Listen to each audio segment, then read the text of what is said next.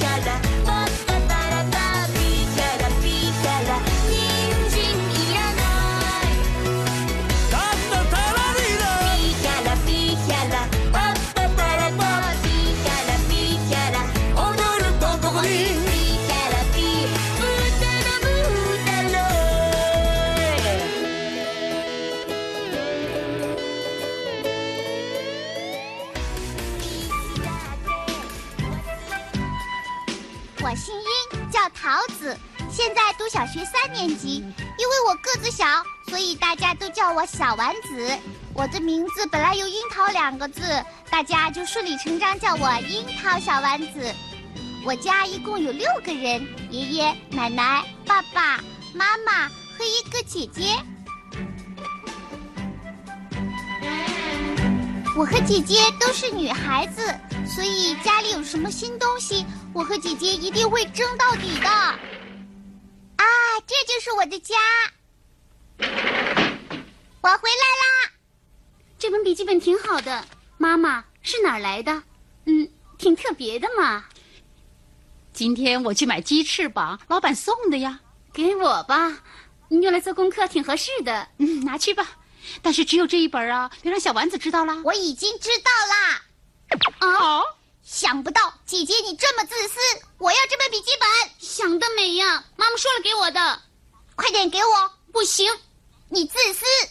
好了好了，小丸子，你又不喜欢学习，用来干什么？嗯，说的没错。妈妈，你这么说简直是侮辱我。要是你把这个笔记本给我，我保证好好做功课。哦，快点给我！不行，妈妈说了给我的。不行，给我！你别这么烦嘛。好吧。嗯嗯，你赖皮，你赖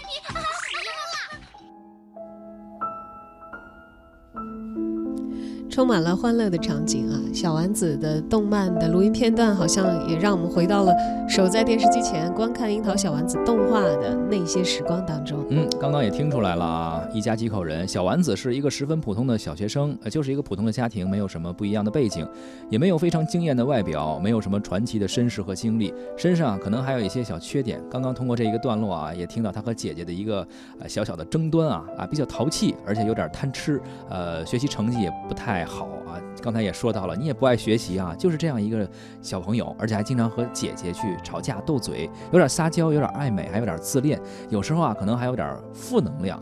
就是这么一个形象，但是受到了很多人的喜爱。对他一点都不完美，但正是这样呢，他那么可爱，那么真实，所以我们在看动画片的时候，很多时候可以看到自己的影子。因为生活的本身可能就没有那么多密集的惊心动魄，简简单单的生活里充斥着烦恼，也有欢乐，有悲伤，也有希望。嗯，可能很多人爱看《灌篮高手》或者像柯南呀这样比较稍微有点英雄主义或者。大脑开挂这样的角色，但是现实生活中我们可能不会是这样人，或者说像哆啦 A 梦那样，现实生活中根本根本就没有这样的情况，而樱桃小丸子更可能是现实生活中一个又一个我们自己。有的时候我们也会觉得沮丧，但是看看樱桃小丸子，好像心情就会转好，因为他的生活里也会流泪，忍不住问自己啊，人生怎么会如此艰难？但是小丸子的另一句语录则是更加的著名，他有一句话特别特别的这个广为流传，叫只要活着就一定会遇上好的事儿，好像瞬间又可以给人非常真实的鼓励啊！可以说小丸子用他平凡的生活呢，给我们上了人生温暖的一课。这有点是动漫版的心灵鸡汤的感觉哈，有时候呢可能会。会呃有不如意的地方啊，和很多的动漫一样啊，小丸子呢也在这种不容易和一些不愉快中不断的长大，但是他心心态放得非常好。在动画中呢，他和另外一个动画有点像，就是跟柯南一样，一直在读小学啊，就永远长不大，永远长不大。呃，刚刚也说了，樱桃子的原型呢就是漫画家本人，而动漫中呢这个留着蘑菇头、穿着红色背带裤的小丸子呢，正是像漫画家童年时候的模样。呃，包括小丸子这个外号呢，也是他在小时候啊，这个作者小时候在班中同学给他起的一个绰号。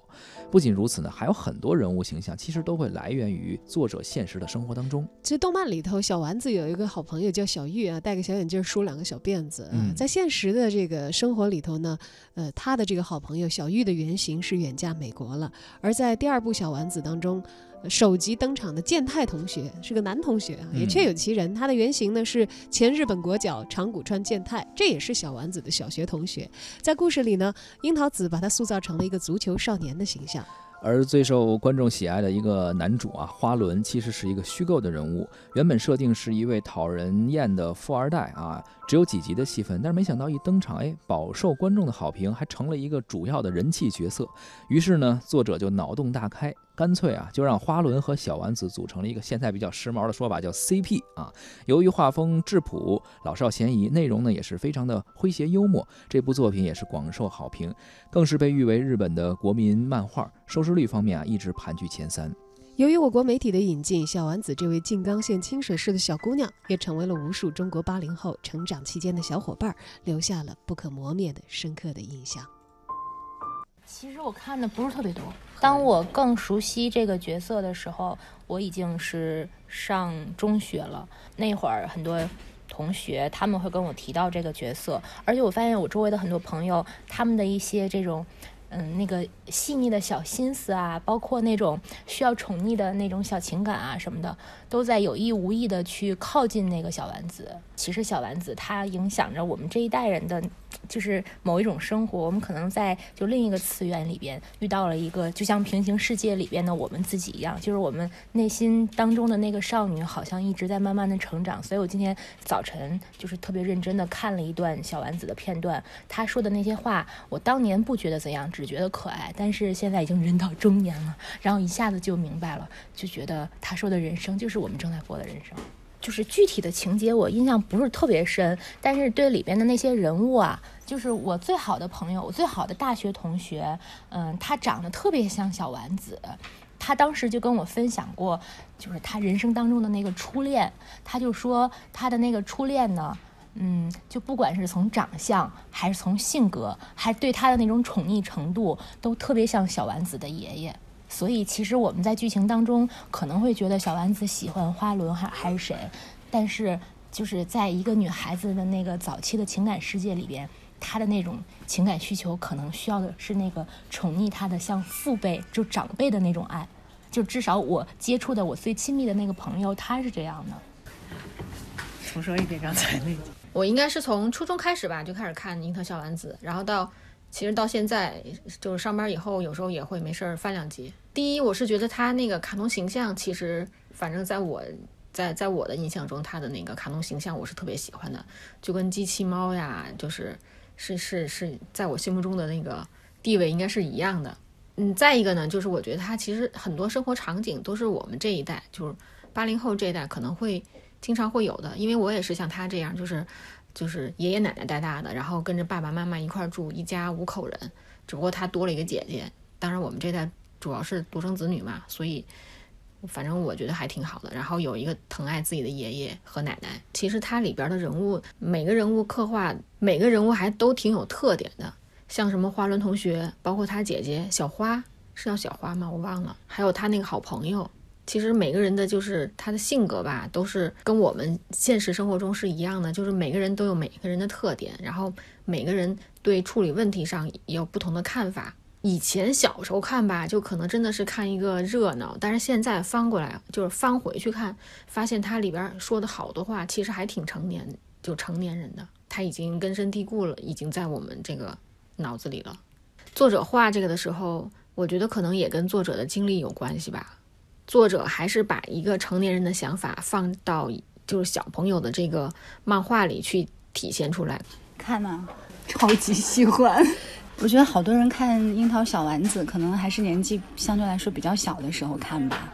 那个时候觉得好看，可能是因为小丸子的古灵精怪啊。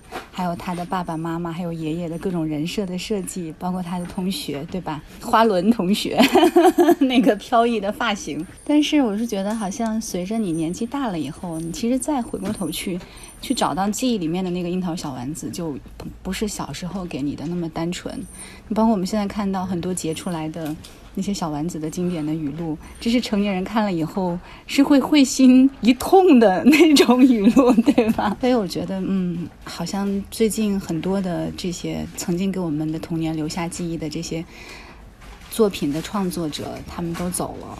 但是为什么还是不会觉得说太过于悲伤？是因为他们留下的这些作品，可能是可以永远陪伴我们，永远温暖我们。然后等小朋友有时间的时候。也会推荐他看一看妈妈小时候看过的这些动画片，就很感慨啊。对，大部分的八零后已经到了这个开始要考虑孩子看什么动画片的年纪。对，而且听了采访，好像都是女性八零后啊。这个电电我们试图采访这个男性八零后少是吧？对大家说都看过，也都有印象。但是你说多深刻的印象，有好多人说好像不记得了。但你要说《灌篮高手》，可能就滔滔不绝拉着你 喷上五分钟。是的，嗯。那有没有男性朋友被感动过呢？哎，还真有，而且这个我们的资深文娱记者胡克飞还告诉我们说啊，说其实被小丸子温暖的真的不止女孩子。来听一听。听说呢，《樱桃小丸子》的作者五十三岁的樱桃子去世的消息，还是挺意外的。对于我们这代八零后来说，许多日本卡通漫画形象是深入人心的，有这种《圣斗士星矢》啊、《灌篮高手》啊、《足球小将》啊这种热血沸腾的，也有机器猫啊、蜡笔小新呐、樱桃小丸子这种温情的。啊，很可惜呢，一九九六年，藤子不二雄去世了，带走了机器猫的四次元空间袋。二零零九年呢，这个旧井宜人也走了，那带走了五岁的蜡笔小新。而这次呢，樱桃子带走的是个九岁的小姑娘，樱桃小丸子。很多人说呢，樱桃小丸子呢是女孩看的，那男孩不看。其实并不然啊，虽然主角是个小女孩，但是整体的动画风格，我这甚至认为是全年龄段的啊，是合家欢性质的，不分男女的。这个在成长的过程中呢，身边总会有一两个特别喜欢樱桃小丸子的朋友，啊，他们不遗余力的向你安利这个作品。啊，他们把自己的微信、微博头像换成小丸子啊，啊，让你不得不关注这么一个形象。樱桃小丸子呢，播出了这三十年，算得上是长寿动漫了，在日本的这种高收视率排行榜中，始终占有着应有的地位。那这么一部作品究竟是什么打动人呢？那不妨来思考一下。我想像我一样看过小丸子的朋友们应该明白啊，樱桃子笔下的这个故事呢，是围绕着一个留着娃娃头啊、脸颊红扑扑的小女孩展开的。这小女孩呢，小丸子和他们其中的这个家人呢、同学呀，有关亲情啊、友谊啊、一些生活琐事啊，令人唏嘘又赖着不想长大啊。这个小丸子呢，和我们的童年的故事没有什么两样，它并不完美，不像现在的一些作品啊，这里面的这个形象没有任何缺点啊。樱桃小丸子不一样，它有一大堆的缺点，一大堆的毛病。他平凡的不能再平凡啊，大错不犯，小错不断啊，但依旧人见人爱啊。他和很多其他的这种漫画作品不一样啊，没有太多的奇幻想啊或者热血格斗，他就是日常琐碎的平淡生活啊，向大家传递这种纯真的美好啊。这个小丸子呢，活泼懒惰啊，成绩也一般，爱幻想啊，容易满足。啊，这些内容你看完之后吧，你感觉按现在的话说很治愈啊。当年没有这个词儿，就觉得看这么一部作品很轻松、很放松、很舒服啊，同时也很亲切。那我们这一代人的童年回忆其实跟小丸子差不多，所以很容易的对号入座。那班上有一帮同学，总有一个高富帅啊，总有一个学霸妹子，总有一个疯疯癫癫的女汉子，有个阴阳怪气儿的这个人。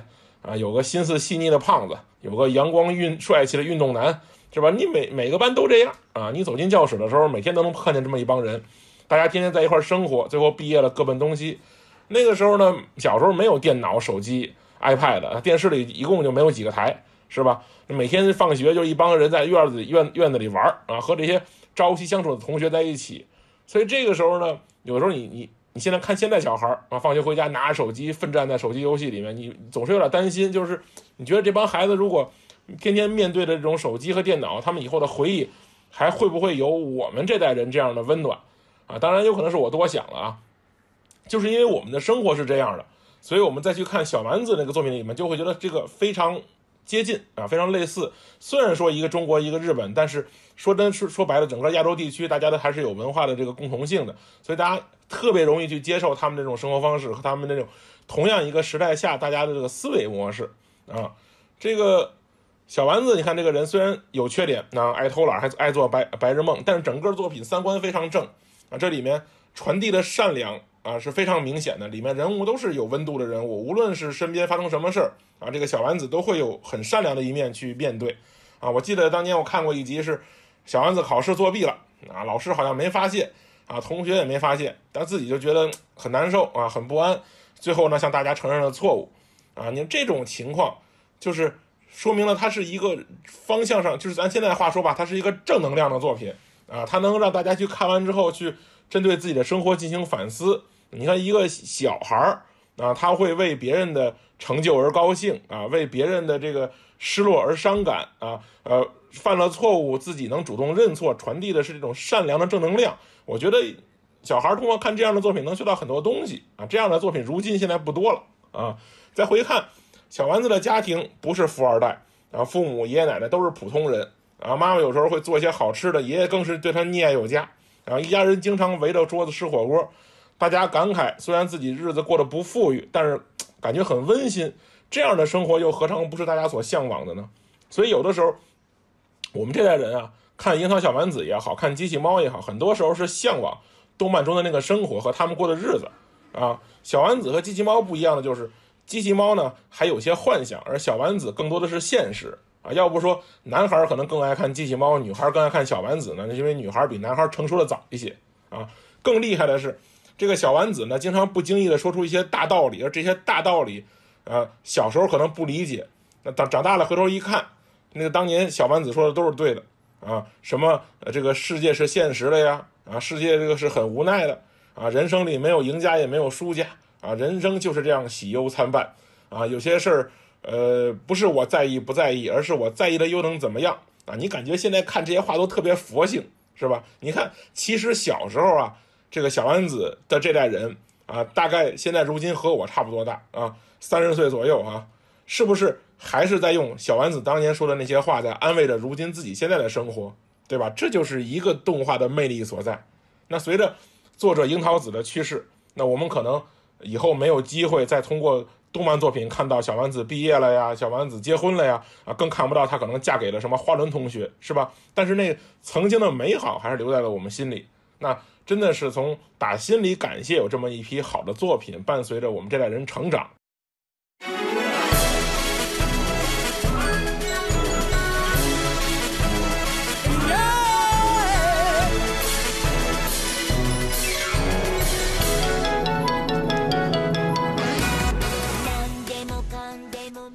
八零后啊，又因为一位作者的离世，缅怀了一下自己的成长。嗯，我之前有一个朋友，他给孩子所有看动画片都是这个之前他那个年代人看的动画片，说他觉得什么这种随意滥杀小动物和砍伐森林的动画片不太适合小朋友，是吧？对，所以他会把机器猫啊、什么柯南呀，包括小丸子啊、李小新给他的孩子去看，对，就是把自己的记忆移植给自己的孩子。